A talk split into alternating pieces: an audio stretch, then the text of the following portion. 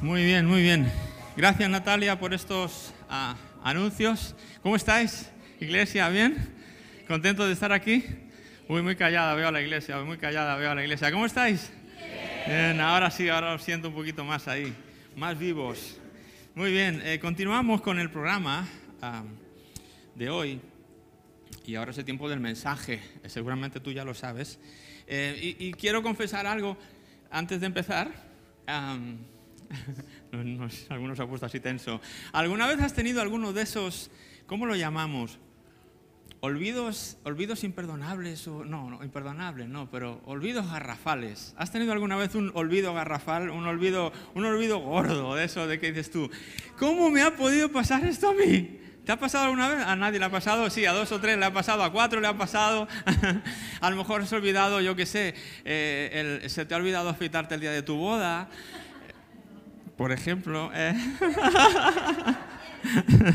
ese fue un olvido de los gordos, ¿verdad? De los gordos. Eh, no podré, este, bueno, nunca podré, ¿verdad?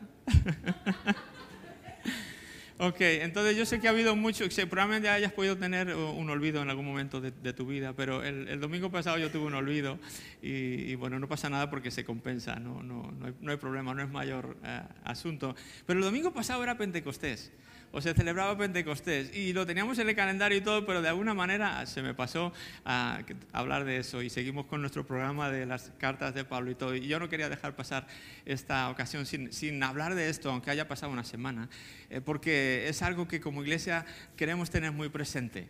¿verdad? Queremos no, no, olvidar, sabemos que es, es, un valor, lo tenemos escrito en nuestras misiones, en nuestros valores fundamentales, lo que es la dependencia del Espíritu Santo y le damos un papel relevante e importante al Espíritu Santo en esta iglesia. Así que como que el día de Pentecostés es como el día especial donde como iglesia recordamos eso. Entonces, bueno, pues ah, solamente aclarar eso, que eh, sabemos que, que, hoy no es el día de Pentecostés, pues alguno dice, ¿por qué hablan de esto hoy si era la semana pasada? Bueno, fallo mío, entonces mea culpa y nada más. Solamente hoy quiero hablar eso, quiero hablar de Pentecostés em, de esta, pues digamos, de las fiestas más importantes, quizá después de Navidad y Semana Santa, como iglesia, que deberíamos, que deberíamos recordar. ¿De acuerdo? Navidad es el nacimiento de Jesús, Semana Santa es la pasión y la muerte. Y, Pentecostés es como la continuación de esas dos cosas, es el, relevo, uno de los hitos importantes en la palabra de Dios para dar seguimiento al plan de Dios en la historia y en, lo que Él quiere, en lo que Él quiere hacer. Entonces, eh, el relato de lo que es Pentecostés, por si tú estás aquí por primera vez o por, por, segunda y no sabes de qué estamos hablando o qué nos estamos refiriendo con, con ese nombre tan raro, Pentecostés, pues eh, lo tenemos en el capítulo 2 del libro de los Hechos de los Apóstoles, ¿verdad? Y de ahí quiero leer estos primeros versículos donde se nos introduce a esta, o se nos presenta esta fiesta de Pentecostés. Dice así, el día de Pentecostés todos los creyentes estaban reunidos en un mismo lugar. De repente se oyó un ruido desde el cielo parecido al estruendo de un viento fuerte e impetuoso que llenó la casa donde estaban sentados. Luego, algo parecido a unas llamas o lenguas de fuego aparecieron y se posaron sobre cada uno de ellos. Y todos los presentes fueron llenos del Espíritu Santo y comenzaron a hablar en otros idiomas conforme el Espíritu Santo les daba esa capacidad.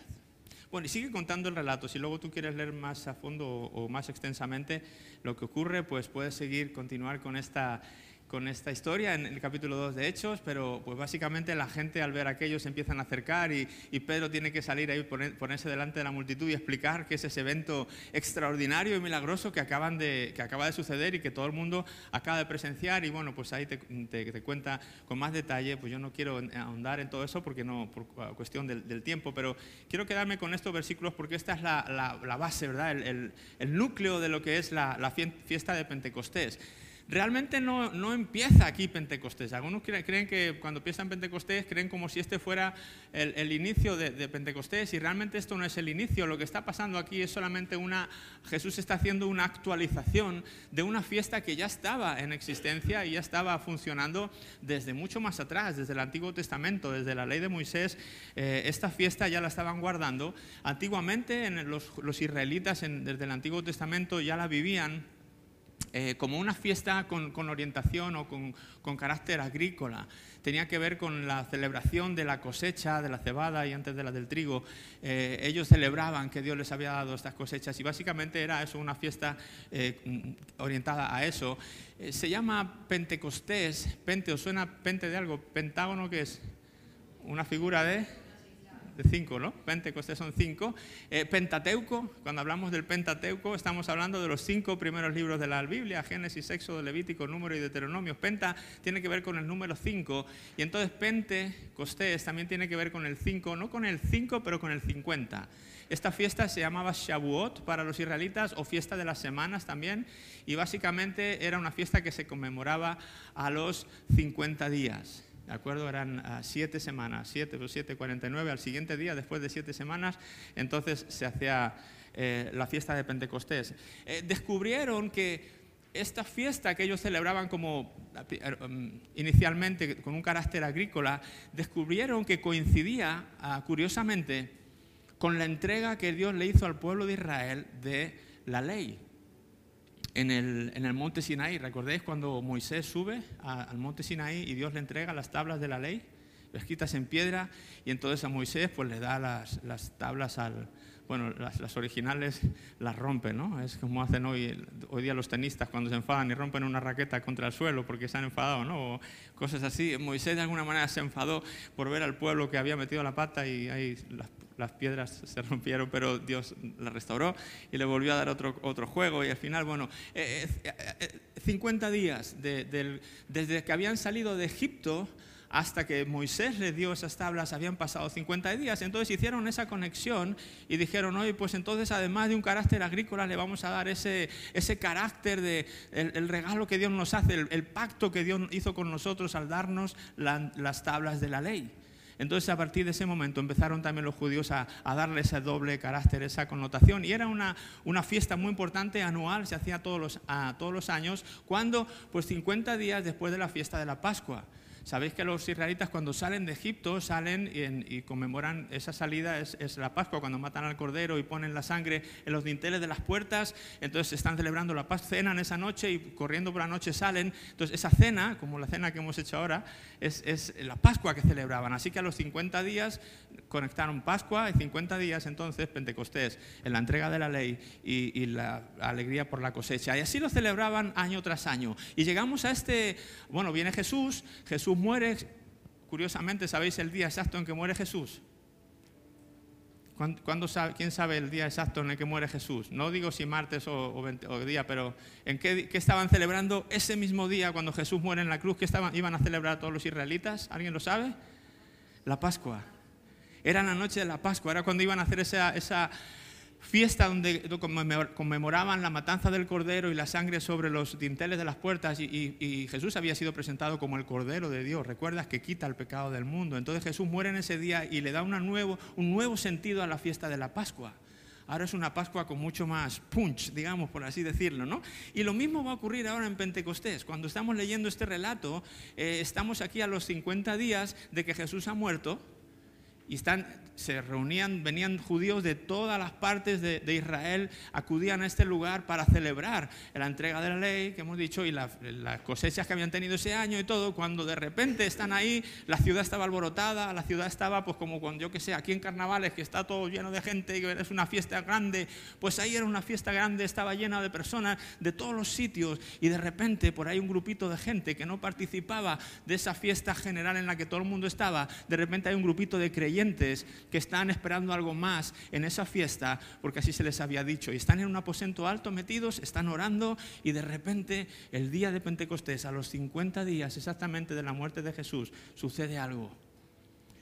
Tienen una confirmación, tienen de nuevo una entrega de parte de Dios. Ahora no son tablas de piedra, ahora no son mandamientos estrictos que hay que cumplir para poder estar bien delante de Dios ahora es un, nuevo regalo, por así decirlo, que Dios les va a dar. Y se lo da de esta manera. Estaban ahí reunidos y dice que de repente el viento y el ruido entran en la casa y ahí, boom, se reparten, empiezan a aparecer esas, pues como lenguas de fuego, dicen en otra versión, que, como que reposan sobre la cabeza de cada uno de los de todos los que están ahí, no solamente de, de uno, de dos, había 120 en el aposento alto y todos ellos recibieron esa señal, por así decirlo. y, empiezan a hablar en otros idiomas. Imagínate, es, un milagro. Esto es, eh, tienes que ver Pentecostés como, como ver Navidad. ¿Cómo es eso de que la Virgen concibe y da a luz un niño?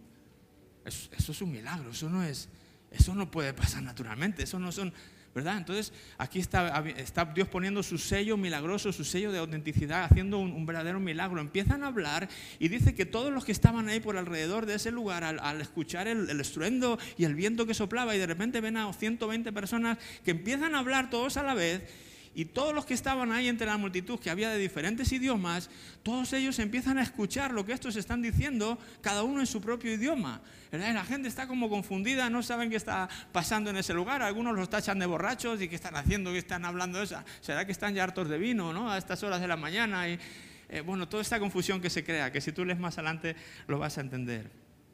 Y bueno, resulta que lo que está pasando es que Dios no está dando tablas de la ley, Dios está dando ahora, ah, renovando esta fiesta para que a partir de ahora no se celebre Pentecostés como una fiesta agrícola y la entrega de la ley, sino se celebre Pentecostés como la venida del Espíritu Santo sobre una entidad que se va a empezar a conocer como la iglesia.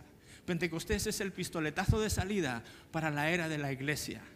Hasta entonces no había habido iglesia. Es en este momento en Pentecostés cuando Jesús que había prometido sobre estas piedras eh, edificaré mi iglesia, sobre esa confesión que Pedro hizo, dijo, sobre esa piedra yo edificaré mi iglesia. Jesús estaba hablando en futuro. Este es el momento en el que Jesús está empezando a lanzar al mundo la iglesia. Y gloria a Dios por ello. Y gracias por esa idea porque la, iglesia es el agente, eh, es como el arca de salvación para el mundo. Sí, hay una iglesia universal que solamente Dios conoce y esa iglesia es, la esperanza del mundo. Esa iglesia es, el agente encargado de, hasta que Jesús vuelva de nuevo, ocuparse de unos asuntos que nadie más en el mundo se puede ah, ocupar. La política no va, se va a ocupar de esto, de lo que se ocupa la iglesia. Ninguna otra organización se puede ocupar de lo que la iglesia se ocupa. Pero aquí están haciendo la iglesia. Hay una canción por ahí que tenemos, ¿no, Sergio? Y la iglesia comenzó. ¿Qué dice? Con su espíritu. Con su espíritu nació. ¿Eh? Y la iglesia comenzó con su espíritu nació. Este es el momento. Así que a partir de este día, eh, Pentecostés se celebra, ah, como iglesia lo celebramos de esa manera, con ese carácter de se nos ha entregado una nueva ley. En otro lugar Pablo habla de esta ley que ya no es una ley escrita en tablas, sino escrita en nuestros corazones, porque el Espíritu Santo ahora ha venido a morar en nosotros y Él es el que nos recuerda la ley, Él es el que nos habla, Él es el que mora en nosotros. Sí, es tremendo que el día que, que Dios entregó las tablas de la ley, por este desastre que hubo con el becerro de, que se hicieron de oro y lo adoraron y todo, ah, provocó el juicio de Dios o la ira de Dios y hubo tres muertes ese día. Si tú sigues leyendo este capítulo que hemos leído, ¿sabes lo que dice? Que cuando Pedro se pone a aclararle a todos los que se han venido a, han venido a acercar y a preguntar qué ha pasado, Pedro les predica, les da el mensaje de salvación en Jesucristo, les habla de que ya no es una ley en tablas, les habla de que ahora por el Espíritu de Dios ha empezado una nueva era y dice que se convierten y reciben vida eterna, ¿sabes cuántas personas? Tres mil.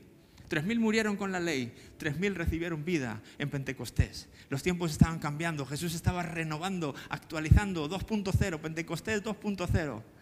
¿verdad? De esta fiesta, que hasta el día de hoy como iglesia, pues a mí se me hace bonito que podamos seguir recordando para que esto no pase, para que esto no se olvide, para que tengamos presente algunos detalles de esta fiesta. Y es de lo que quiero hablar en este mensaje. Esto era solo la introducción, pero espero no alargarme mucho.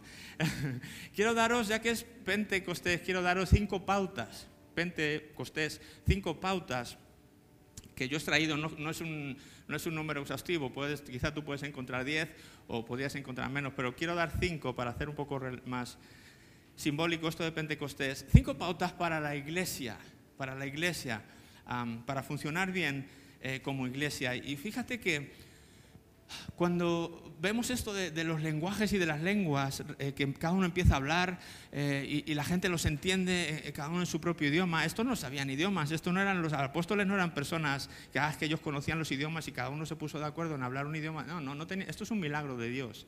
Esto es algo que Dios está haciendo. Y, cuando yo pensaba en esto, se me venía a la mente este episodio que ocurrió también con las lenguas mucho, mucho, mucho, mucho tiempo atrás. ¿Recuerdas cuándo? Hubo un episodio que tuvo que ver, una historia que tuvo que ver con las lenguas o los lenguajes. ¿Quién por ahí ha oído? La Torre de Babel. ¿Recuerdas por allá en Génesis? Sí, por el capítulo 11 creo que está, cuando eh, ocurre lo de la Torre de Babel.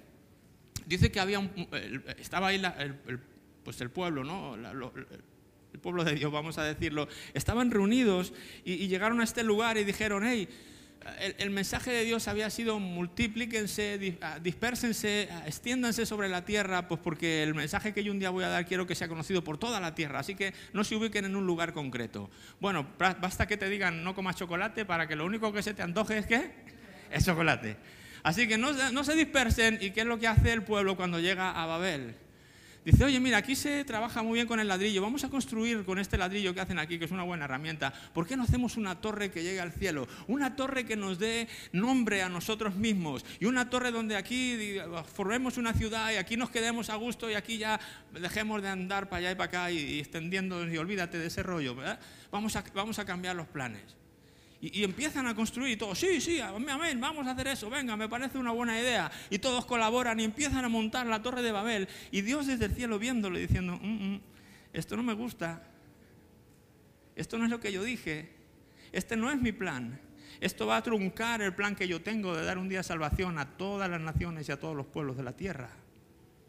Si hacen esto va a ser perjudicial, tengo que intervenir. Y el texto literalmente, si luego lo, buscas por ahí, dice que vio que estaba el pueblo estaba unido y que hablaba un solo lenguaje y que cualquier cosa que se propusieran lo iban a lograr.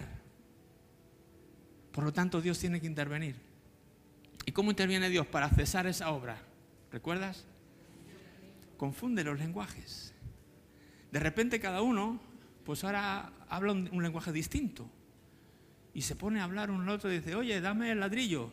Y de repente el otro le suena a chino lo que le ha dicho, o a japonés, o a, español. Y, y, dice, ¿what? Y le dice, que me des un ladrillo. ¿Excuse me? Y, de repente le llama a otro, come here. Y, el otro dice, ¿para qué le llamas? Y este dice, what? Y, hay un y el, otro que viene dice, parlez-vous français? Y empieza ahí, ¿eh? ¿Qué? ¿What? Y, están ahí hechos un lío. No saben por dónde, cómo seguir la labor. Y dicen, mira, olvídalo, esto no, todavía no estaba Ronald por aquí con su empresa para ayudarles a hablar inglés, a todos, alguna cosa así. y lo que deciden es, no, así no se puede trabajar aquí. Así mejor que cada uno se empiezan a juntar, what, yo, y, tu español, sí, yo también, venga conmigo, y, y, se empiezan a agrupar ahí por lenguajes. Aquí los de un lado, aquí los de otra lengua. Bueno, pues de esa manera tienen que olvidarse del proyecto que estaban haciendo, cada uno se busca pues una otra tarea distinta y así cada uno se empieza a relacionar con el que sabe hablar y se buscan un territorio y así otra vez empiezan de alguna manera a esparcirse. Para mí Pentecostés es como Dios revirtiendo esa situación. Y creo que eh, una, pausa, una pauta perdón, para la iglesia es que necesitamos unidad. Dice que, eh, lo que hemos, el texto que hemos leído, eh, el día de Pentecostés todos los creyentes estaban reunidos en un mismo lugar. la Reina Valera creo que dice juntos y unánimes. Y, qué importante es no solamente estar reunidos y juntos en un lugar, sino tener unanimidad de pensamiento y tener una misma línea y una misma dirección pero ojo, asegurarnos de que esa línea, ese pensamiento, esa unanimidad esté alineada con lo que Dios quiere, con lo que Dios dice, y no con una, un proyecto humano, por así decirlo, que la iglesia haya podido idear o inventar. A veces como iglesia podemos caer en esa trampa de buscar unidad en un proyecto que no tiene que ver con lo que realmente Dios ha dejado especificado en su palabra para la iglesia. Por lo tanto, creo que la primera pauta ah, para nosotros como iglesia en Pentecostés es eh, qué bueno que podamos tener unidad y unanimidad en lo que hacemos, siempre buscando en eso, eh, fundamentarlo en la palabra de Dios. Entonces la iglesia nace, la iglesia está unida, la iglesia está junto, junta, pero ¿en qué vamos a trabajar? ¿Cuál es el propósito unánime que Dios quiere, en el que nos esforcemos todos juntos y, podamos tener un proyecto común que agrade a Dios y no que desagrade a Dios. Y, bueno, pues yo creo que el mandato ya estaba dicho, un poquito antes de que Jesús se fuera. Él habló en Mateo, al final de Mateo capítulo 28, sobre la gran comisión, la gran tarea. Y esta es la segunda pauta que yo quería dar en Pentecostés para la iglesia. Es que la iglesia tiene un propósito y tiene que ver con mirar más allá de nosotros mismos tiene que ver con, tiene que ver con el mensaje, llevar el mensaje de salvación a todos los pueblos de la tierra y de hacer discípulos a todas las naciones, bautizándoles en el nombre del Padre, del Hijo del Espíritu Santo, enseñándoles que guarden todas las cosas que yo os he mandado y aquí yo estoy con vosotros todos los días hasta el fin del mundo. Esa es la gran comisión. Entonces la iglesia como iglesia, si queremos un proyecto en el que podamos unirnos y que Dios vaya a bendecir, haríamos muy bien en alinear el propósito de la iglesia con la gran comisión, con la tarea que Jesús nos encomendó. De no centrarnos solamente en, estar aquí nosotros bien y, y estar juntos y unánimes, pero en un proyecto que no tenga que ver con lo que Dios quiere para nosotros. Sí, entonces qué importante es que no perdamos de vista que como iglesia estamos aquí muy bien cuando nos reunimos y demás, pero siempre tenemos que estar mirando hacia afuera. Em, quiero leerte estos versículos, ah, retrocediendo un capítulo, capítulo 1 del libro de los Hechos. Hemos leído el capítulo 2, los primeros versículos. Ahora vamos al capítulo 1 del libro de los Hechos, versículo 3, porque tenemos como el, antes de Pentecostés. Aquí Jesús hablando dice, durante los 40 días después de que sufrió y murió, Cristo se apareció varias veces a los apóstoles y les demostró con muchas pruebas convincentes que Él realmente estaba vivo y les habló del reino de Dios. Una vez, mientras comía con ellos, les ordenó, no se vayan de Jerusalén hasta que el Padre les envíe el regalo que les prometió, tal como les dije antes. Juan bautizaba con agua, pero en unos cuantos días ustedes serán bautizados con el Espíritu Santo. Ojo que no les dijo el tiempo, les dijo en unos cuantos días. Jesús, ¿cuánto tiempo estuvo con ellos después de, morir y antes de ir al cielo? ¿Recuerdas? En lugar de cuántos días estuvo con sus discípulos? 40 días. Por lo tanto, cuando dice aquí en unos días, ustedes les está hablando de un plazo de, de 10 días de 10 días, justo cuando iba a coincidir con la fiesta de Pentecostés. Pero eso Jesús no se lo dice, simplemente le dice esperen hasta que reciban, el, este, eh, sean bautizados con el Espíritu Santo. Esperen, eso es importante, lo vamos a ver después. Así que mientras los apóstoles estaban con Jesús, le preguntaron con insistencia, Señor, ¿ha llegado ya el tiempo de que liberes a Israel y restaures nuestro reino? Él les contestó, solo el Padre tiene la autoridad para fijar esas fechas y tiempos, y a ustedes no les corresponde saberlo. Pero, es como decir Jesús diciendo, ok chicos, sé que tienen preguntas de otra índole, pero estoy hablando de otra cosa. Volvamos a lo que estábamos hablando. Les estoy hablando de que en unos días va a pasar algo y quiero que estén muy atentos y no se despisten ahora con si el rey, voy a restaurar aquello o lo otro. O, eh, eh, todavía los discípulos estaban así como un tanto despistados o atolondrados de, de todos los acontecimientos de los últimos días. Le dice, así que no piensen en eso, pero hay una cosa en la que tienen que pensar. Pero dice, recibirán poder cuando el Espíritu Santo descienda sobre ustedes.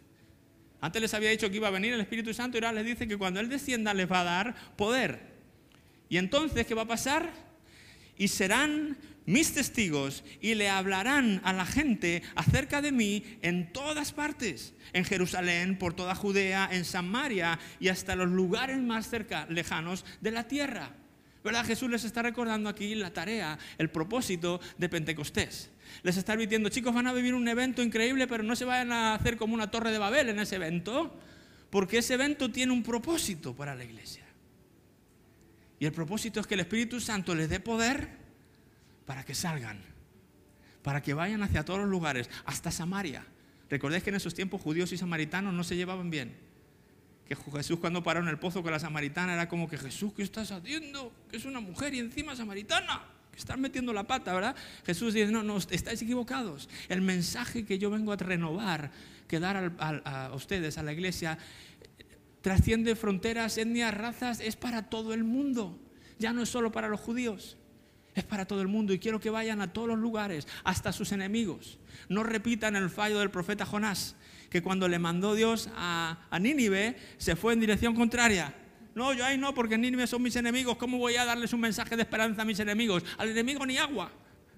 Decimos a veces, ¿no? Jesús está diciendo, el agua también a tus enemigos. El agua que yo les voy a dar, el mensaje que yo les voy a dar, tienen que dárselo a amigos, enemigos, los que están aquí, los que están más lejos y hasta cualquier lugar de la tierra. Ese es el propósito de la iglesia. Y si pensamos en esos términos y nos alineamos en esos términos, yo creo que eh, estaremos agradando a Dios y no habrá necesidad de que Dios intervenga y nos redirija es un propósito claro para nosotros como iglesia, y no solamente como iglesia, como conjunto, sino para cada uno de nosotros individualmente. Somos iglesia, cada uno de nosotros. No solo aquí, sino cuando vamos fuera, lunes, martes, miércoles, jueves, viernes, cada día donde tú estás, donde tú vayas, eres ah, iglesia. Ah, siguiendo con lo que estaba leyendo, el versículo 9, después de decir esto, Jesús fue levantado en una nube mientras ellos observaban hasta que ya no pudieron verlo, así como cuando sueltas un globo, te ha pasado y te quedas mirando al globo hasta que ya, ya no le veo. Dice, mientras se esforzaban por verlo ascender al cielo, dos hombres vestidos con túnicas blancas de repente se pusieron en medio de ellos. Hombres de Galilea, les dijeron, imagínate el susto. ¿Por qué están aquí parados mirando al cielo? Jesús fue tomado de entre ustedes y llevado al cielo, pero un día volverá del cielo de la misma manera en la que le vieron irse. Y cada día estamos más cerca de que esto suceda, ¿sí? Amén. Te estás perdiendo muchas ocasiones de decir amén. Porque yo estoy deseando de que ese día llegue, sinceramente. Yo quiero que Él venga, yo quiero que Él vuelva, yo anhelo que Él regrese. Y es mi esperanza cada día y el, varón este se lo dijo, ¿qué, hacen, ¿qué hacen ahí parados mirando al cielo? Y creo que este es un peligro que como iglesia podemos correr. buscar tener un Pentecostés aquí bonito donde viene algo que nos, nos sacude, donde hay un viento, donde hay sensaciones, donde hay emociones, donde aquí estamos bien y donde nos quedamos parados contemplando lo que Jesús hace desde el cielo. Pero aquí el ángel le, hey, chicos, está bien, ya Jesús ya pasó. Ahora vayan a la tarea. No se me queden parados. No se me queden ahí parados mirando al cielo. Y esta, se, como, como decía, ¿no? esta pauta de la iglesia, centrarnos en la misión de Dios de salir centrarnos en el propósito de Dios para nosotros, de no quedarnos, qué bueno cuando, a ver, no me malentiendan, qué bueno cuando celebramos días como hoy, donde yo no sé tú, por el tiempo de alabanza, para mí ha sido algo como ese viento fuerte que soplaba y que te reconmueve por dentro y que sientes algo tan bonito aquí en el interior y la presencia de Dios y estar aquí es, algo maravilloso, formar parte de esta iglesia y, y vivir y experimentar lo que experimentamos cada domingo. Yo no me pierdo un domingo a no ser que tenga una ciática que no me deje levantarme de la cama, o sea, si no vengo aquí como sea. No porque sea el pastor, es porque yo no concibo mi vida sin, sin poder participar de estos eventos donde nos unimos y juntamos como iglesia, porque sé que va a pasar algo, porque sé que Dios va a intervenir en ese lugar y yo no me lo quiero perder. ¿Sí? Pero podemos correr, esto está muy bien, pero podemos correr el riesgo de pensar, jo, pues qué bien está aquí. Como cuando Pedro ve que Jesús es transformado y está hablando con Elías en el monte de la transfiguración y le ve hablando con, Elías y con Moisés y le dice, hagamos unas cabañitas y quedémonos aquí, ¿no? Jesús, no, no, no. Tendemos a eso, a buscar el lugar de confort, el, sentir, el, uy, qué bien me ha, venido esto y ya está. Pero si hacemos eso estaríamos reproduciendo Babel y en algún momento Dios vendría a decir, hey chicos, no, no, acuérdense cuál es el plan original. Hay una tarea como iglesia que no podemos negar, que no podemos obviar y que el mundo depende de nosotros o de ella. Salgan. Disfruten esto el domingo y luego lunes, martes, miércoles, jueves y viernes y sábado ahí fuera a compartir con otros el mensaje de salvación, las buenas nuevas, hay perdón de pecados, hay salvación en Jesucristo solamente por la fe. Y esa es la tarea de la iglesia. Así que cuando hacemos otro tipo de cosas y olvidamos esto, estamos desviándonos del propósito que Dios nos ha dado. ¿Estás de acuerdo con esto? Todo lo que hagamos deberemos hacerlo siempre con la intención de ir más allá de nosotros mismos ¿sí? más allá. Por eso los domingos igual siempre estamos muy atentos de personas que nos puedan visitar por primera vez y queremos que lo que hagamos aquí sea relevante para ellos, no pensar solamente en los que ya somos de casa y, intentamos ajustar toda nuestra ah, cultura de iglesia pensando en las personas que incluso un día como hoy puedan venir aquí por primera vez y, se lleven algo de valor, se lleven algo, ah, quiero decir, ellos son nuestro enfoque principal cada domingo también y de lunes a, a sábado igualmente. Así que Jesús les ha prometido eh, esto, les ha prometido el Espíritu Santo y les ha prometido em, poder y les ha dado una tarea para salir. Pero también les ha dicho algo más. Y esta es la tercera pauta que quiero dar. No te pares, pero espera al Paracletos. Suena como trabalengua. No te pares, pero espera al Paracletos. ¿eh? Como iglesia no debemos quedarnos aquí parados, pero tampoco debemos caer en el error de entrar en ese activismo eh, de salir como sea a cualquier lugar y porque esto es lo que Dios nos ha dicho que hagamos como iglesia. Porque esa tarea no es una tarea que podamos hacer humanamente en nuestras propias fuerzas. Por eso Dios le dijo, no empiecen, no se vayan, no empiecen, no empiecen con el ministerio, no empiecen hasta que no venga sobre ustedes el Espíritu Santo. Esperen en Jerusalén. Y cuando haya venido sobre ustedes el Espíritu Santo, entonces me serán testigos. Pero recibiréis poder, ¿verdad? Y entonces me serán testigos. Por lo tanto, es muy importante esperar y asegurarnos de, ese poder, de que el Espíritu Santo venga con nosotros. Si no, podemos caer en un activismo humano que dé muy poco fruto. Necesitamos que Él venga con nosotros. Cuando salimos a compartir, cuando vamos a hablar a otras personas las buenas nuevas de Jesús, eh, asegúrate que el Espíritu esté contigo si quieres que lo que haces sea eficaz. La tarea que vamos a hacer para Él no la podemos hacer sin el Espíritu Santo. Necesitamos, necesitamos que Él esté con nosotros. Jesús no comenzó su ministerio público hasta que no fue bautizado en el, en el, río Jordán. ¿Y qué ocurrió ahí? La voz del Padre dijo, este es mi Hijo amado, en Él tengo complacencia. ¿Y qué más ocurrió? ¿Qué descendió sobre Él? En forma como de paloma, dice que el Espíritu Santo reposó sobre Él. Y solo entonces Jesús, el Hijo de Dios, se puso manos a la obra a empezar su ministerio público. Ahí dice que el Espíritu Santo le guió al desierto a ser tentado. Dice que salió del poder, del, desierto con poder del Espíritu Santo y entonces empezó a ministrar. Los 120 del aposento, igual Jesús le dijo, no se les ocurra empezar la tarea sin haber recibido este poder. Aseguren, y entonces cuando lo reciben es que salieron. Pablo, Pablo estuvo un tiempo ya hasta que no fue bautizado también con el Espíritu Santo y recibió el, el poder del Espíritu Santo, no empezó su viaje misionero. Así que ese es el patrón que vemos a lo largo de la Biblia. Y nosotros si queremos ser una iglesia eficaz necesitamos entender esto. La iglesia tenemos un papel que hacer, un propósito que cumplir, que no es humano, para el cual necesitamos la ayuda del Espíritu Santo. Esperemos esa ayuda, no nos adelantemos, no, corramos más que Dios, ¿verdad? Esperemos, sigamos el orden que Dios nos está ah, trazando ahí. Eh, cuarta, cuarta pauta que os quiero dar, no hay poder sin obediencia. No hay poder sin obediencia. El Espíritu Santo descendió sobre los 120 que estaban en el aposento alto. ¿Sabes por qué?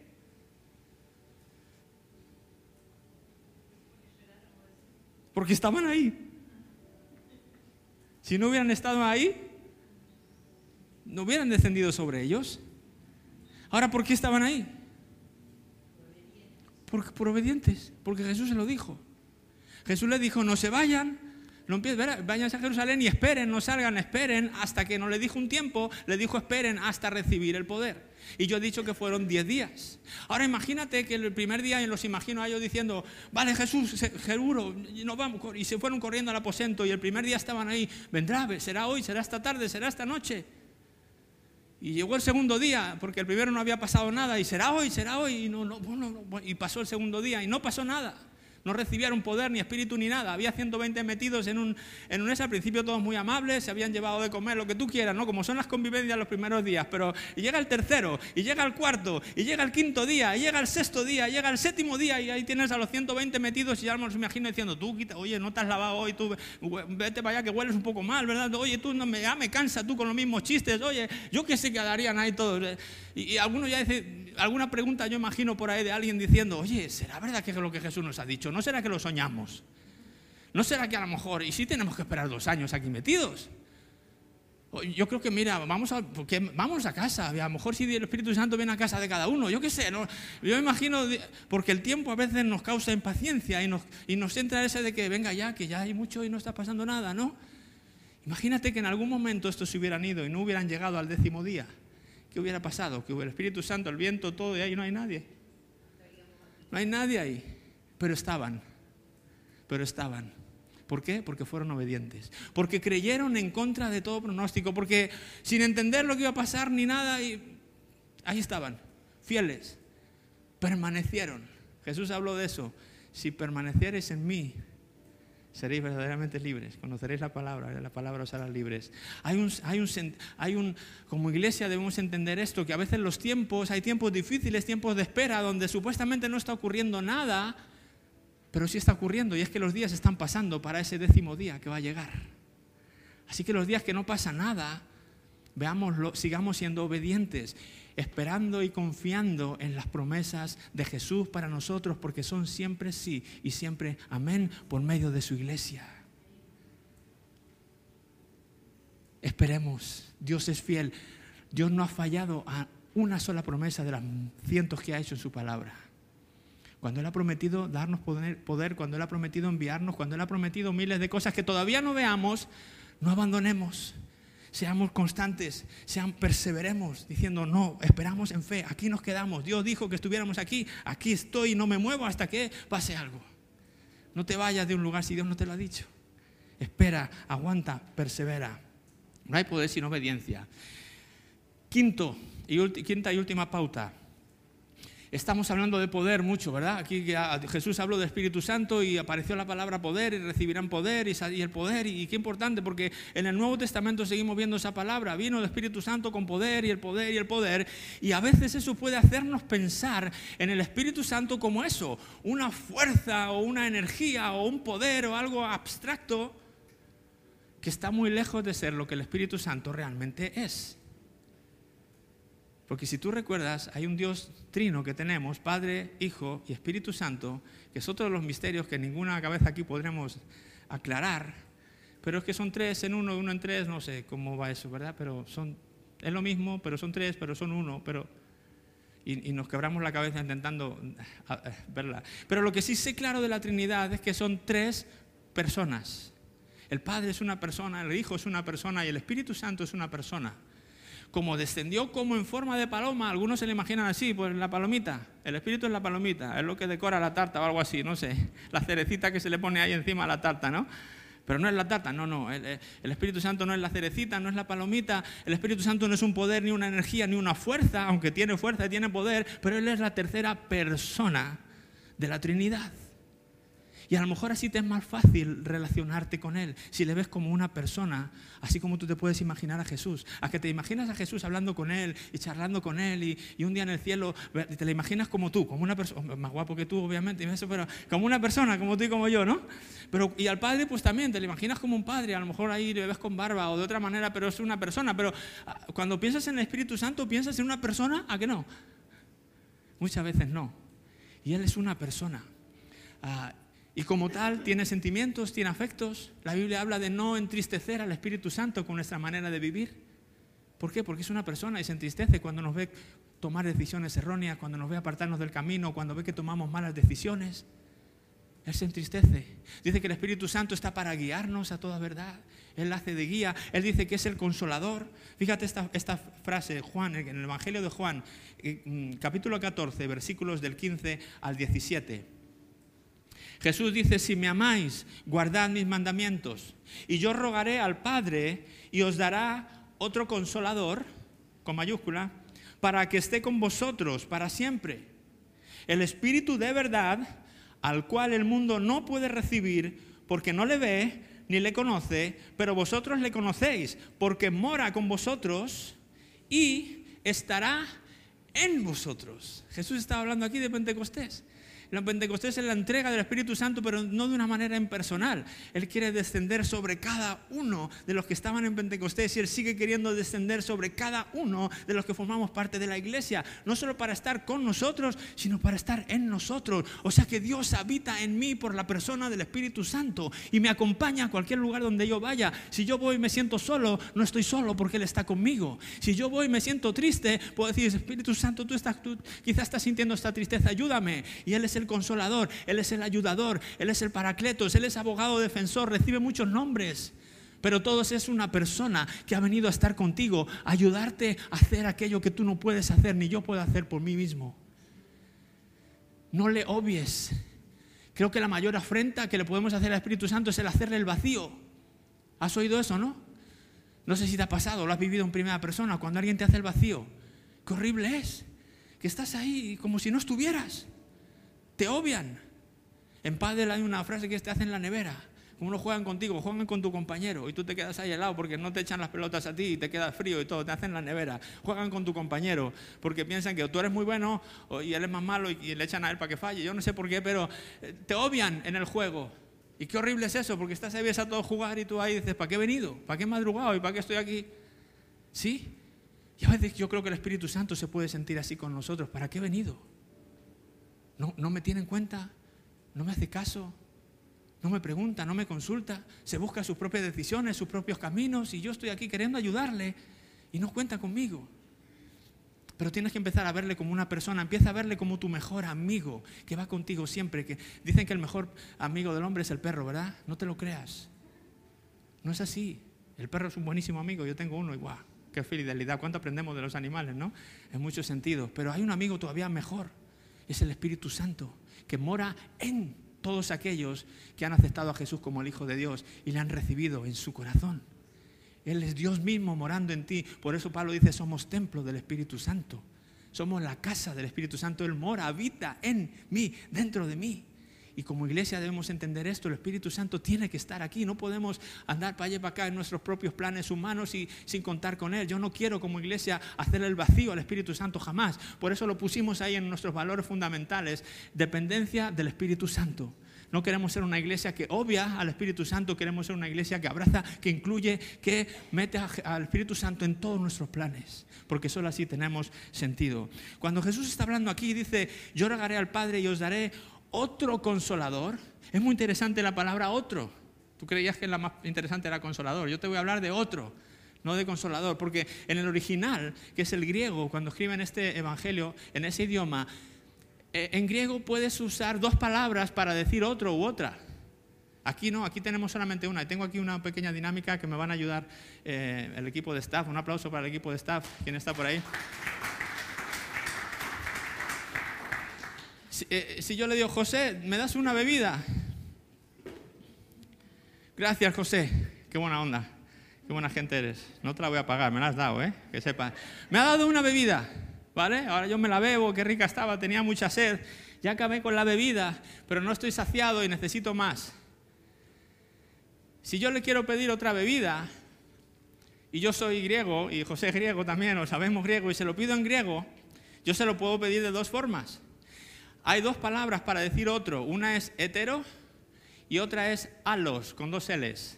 Heteros y alos significa otro. Las dos palabras, ¿qué significa hetero? Otro. ¿Qué significa alos? Otro. ¿Y por qué tienen dos? Estos griegos qué raros son, ¿no? bueno, no, no son raros, tienen su, uh, tienen su porqué, ¿verdad? Porque heteros significa otro, pero diferente. Por ejemplo, si yo le digo, José, dame otra bebida, y le digo, José, dame heteros, bebida, él me puede dar esto. Pues yo le pedí otra bebida y le dije heteros. Es otra bebida, pero no tiene nada que ver con esta. Esta tiene gas y azúcar, esta no tiene gas, es más sana, por cierto. ¿eh? No estoy haciendo publicidad de marcas tampoco, pero simplemente son distintas bebidas, ¿sí? Muy diferentes en sabor, en textura, en, en todas las cosas. Son dos bebidas, pero son distintas porque yo le pedí heteros bebida. Pero si le digo, José, dame halos bebida, él, me da otra igual de la que yo tenía. Es otra, pero es igual. Gracias, José. Un aplauso para José. Entonces, cuando, cuando, Jesús está hablando aquí y dice eh, las palabras que dice, si me amáis, guardad mis mandamientos, y yo rogaré al Padre y os dará el Padre otro consolador, tú ya sabes qué palabra está usando Jesús aquí, ¿a que sí? Alos. Alos no está usando hetero, no está diciendo te voy a dar una ayuda, pero no tiene nada que ver conmigo, muy diferente a mí o diferente al Padre. Dice, les voy a dar otra ayuda igual que el Padre, igual que Jesús. Así como veas a Jesús, tienes que empezar a ver al Espíritu Santo.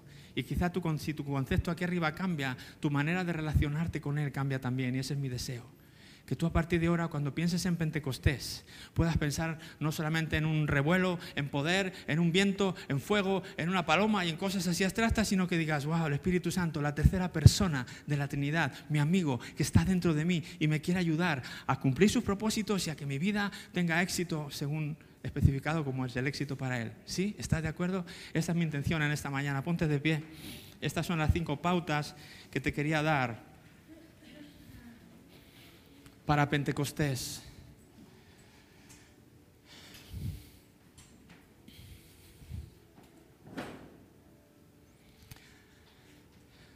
Ah, y tampoco, tampoco reduzcamos al Espíritu Santo a una persona, así como tú y yo, ¿vale? Ah, todo esto del Espíritu Santo es, estamos hablando dentro de lo milagroso y de lo inexplicable también. He dicho, así como la Navidad y el nacimiento virginal y todo esto no se puede explicar. Ah, tantas otras cosas milagrosas de Dios no se pueden explicar humanamente o con nuestra mente, esto del Espíritu Santo ocurre igual. Ah, pero ¿cómo es eso que está en mí, que tú has dicho, Juan Ángel? ¿Cómo que Dios está dentro de mí? ¿Cómo es eso? ¿Sabe? ¿Cómo entra? ¿Por dónde entra? ¿Cómo es ese rollo, verdad? Eh, no sé si tú has leído en Juan 3, el capítulo 3 del Evangelio de Juan, tiene que ver con un encuentro que Jesús tiene con uno de los líderes religiosos del momento, Nicodemo. ¿Recuerdas? Y él se acercó de noche. Nicodemos tenía interés en Jesús, pero no quería que le asociaran con él, así que se busca así la intimidad de la noche para que nadie le vea, se acerca a él y empieza a hablar. Y Jesús rápidamente dice, no sé el tiempo que tengo con este hombre, pero tengo que ir al grano. Y Jesús va al grano con él y básicamente lo que le dice es, Nicodemo, tienes que nacer de nuevo. Tienes que nacer del agua y tienes que nacer del Espíritu. No vale con bautizarte así en agua nada más. Tienes que nacer del Espíritu Santo, tienes que nacer de nuevo. A lo mejor has oído esos términos en la iglesia y has dicho, ¿qué es eso? Nicodemo dijo lo mismo, no sé si lo sabía o se hizo el tonto, pero dijo, ¿y eso cómo es? ¿Me tengo que meter en mi madre otra vez a la de mayor? Pues, pues qué dolor para ella, ¿no? Pobrecita ella. Y, así, y Jesús le dice, no, Nicodemo, si no naces del agua y del Espíritu no vas a poder entrar en el reino de Dios. Es importante lo que te estoy diciendo. Le estaba diciendo Jesús. Y le dice, esto es como es como el viento, y, pone esta imagen que me encanta.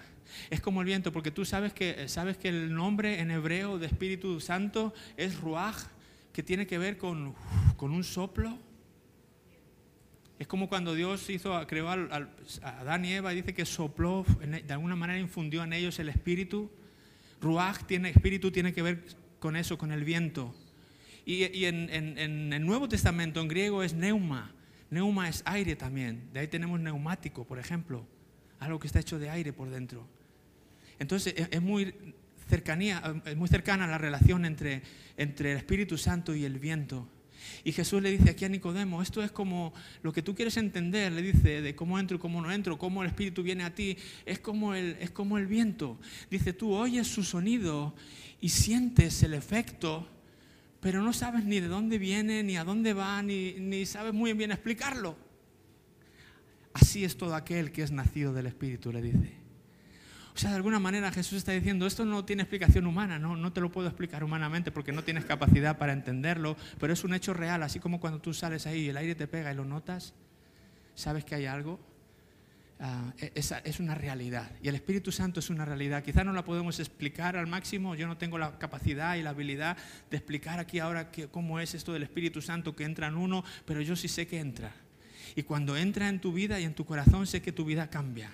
Y sé que tus prioridades cambian. Y sé que tu esperanza cambia. Y sé que tus ilusiones cambian. Y sé que tus planes cambian. Y sé que hay un efecto Mm, como el que hubo en el Pentecostés ese día cuando ese viento recio entró y hubo como un terremoto y algo pasó y, hablaron lenguas, pero a lo mejor no, nosotros no nos pasa eso, pero nos pasa otra cosa. A lo mejor tenemos ese poder ahora para salir ahí fuera y decir al mundo, hey, no me importa decir que soy cristiano. No me importa decir que Él vive en mí. Y quiero que tú lo sepas. Y quiero decirte lo que he aprendido hoy. Y quiero que sepas que leo la Biblia. Y quiero que... Eso les pasó a los discípulos. Eso le pasó a Pedro. Poquitos días atrás se había cobardado de Jesús tres veces y ahora le ves ahí delante de la multitud diciendo, ustedes han crucificado a Jesús, tienen que arrepentirse y recibir el Espíritu Santo y, y ahí tres mil se convierten. De repente es un nuevo Pedro. ¿Qué había pasado? Que había venido sobre él el Espíritu Santo, nada más. Y ese mismo Espíritu de Pentecostés está hoy aquí.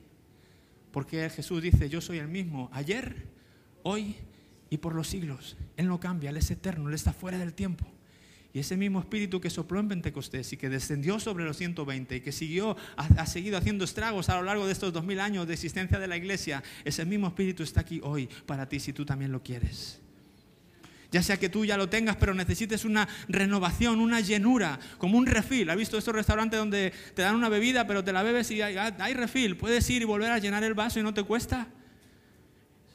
Pablo en sus, epístolas habla de ser llenos del Espíritu Santo y habla en el sentido verbal de seguir siendo llenos continuamente del Espíritu Santo, hacer refiles continuos del Espíritu Santo, porque a veces el Espíritu Santo, por nuestra naturaleza, por mil cosas, se nos va durante la semana, por así decirlo, ¿no? Goteamos y de repente sentimos que ese poder ha disminuido, que su presencia no la sentimos. Pues Él está aquí para renovarte, para rellenarte, por segunda, por tercera, por cuarta, por milésima vez, da igual o por primera si no lo ha hecho nunca. Y yo quiero dar la oportunidad en esta mañana a todos, ya sea que hoy sea el primer, la primera vez que tú quieras esta llenura, este poder del Espíritu Santo viviendo dentro de ti, o que sea la segunda, la cuarta, la décima o la veinteava vez que lo pidas, os invito a hacer una oración conmigo para pedir que hoy personas puedan nacer de nuevo por primera vez y las que ya han nacido de nuevo puedan ser restauradas, rellenadas de poder. Si estás conmigo, ¿quieres esto? ¿Quieres esto? ¿Quieres este poder? ¿Quieres ser capaz de vivir una vida diferente? Cierra tus ojos ahí donde estás para no distraerte nada más y acompáñame en esta oración. Señor Jesús, tú prometiste enviar a tu Espíritu Santo. Señor, hoy decido creer en ti. Creo que eres el Hijo de Dios, que moriste en esa cruz para pagar, pagar por todos mis pecados y para darme vida eterna y para darme la capacidad de poder recibir tu espíritu hoy. Para no solamente ir al cielo un día,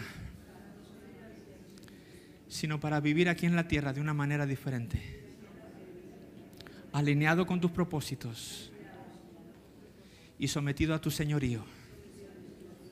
Lléname hoy de tu Espíritu Santo díselo. Si es por primera vez, di, Espíritu Santo, ven a mi corazón, te invito a mi corazón. Si ya lo has hecho alguna buena ocasión, di, Señor, vuelve a llenarme de tu poder. Espíritu Santo, lléname. Díselo con tus propias palabras. Empieza a entablar una conversación ahora tú directamente con el Espíritu de Dios. Dile, ven a mí, relléname, perdóname lo que tú tengas que decirle ahí. Si te has despistado, si te has alejado de Él, si no le veías como una persona, sino como una fuerza, empieza a hablar ahí. Dile, Señor, tú eres una persona, quiero que seas mi mejor amigo dentro de mí, quiero que me acompañes, quiero sentir tu presencia, quiero que vayamos juntos y vivamos juntos esta vida. Empieza a hablar con Él.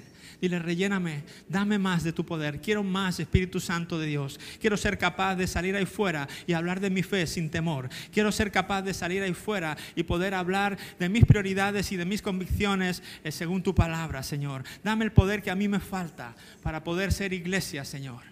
Dámelo tú en esta mañana, Espíritu Santo. Gracias, Señor, gracias por tu presencia aquí. Gracias por lo que estás haciendo en nuestros corazones. Gracias porque tu presencia es real. No podremos explicarlo, pero sabemos que ocurre, Señor. Lo sabemos por fe, Señor, y lo declaramos por fe. Porque así que el justo por la fe vivirá. Así, Señor, creemos en fe que tú has venido a morar en esta mañana a nuestros corazones, que nos has rellenado de poder y que vas a ayudarnos a vivir y a ser testigos de tu palabra donde quiera que vayamos, Señor. A extender tu reino hasta los últimos confines de la tierra. Gracias en el nombre de Jesús. Amén, amén. ¿Puedes darle un aplauso a Jesús, al Espíritu Santo? Gracias, Señor. Gracias, Espíritu Santo.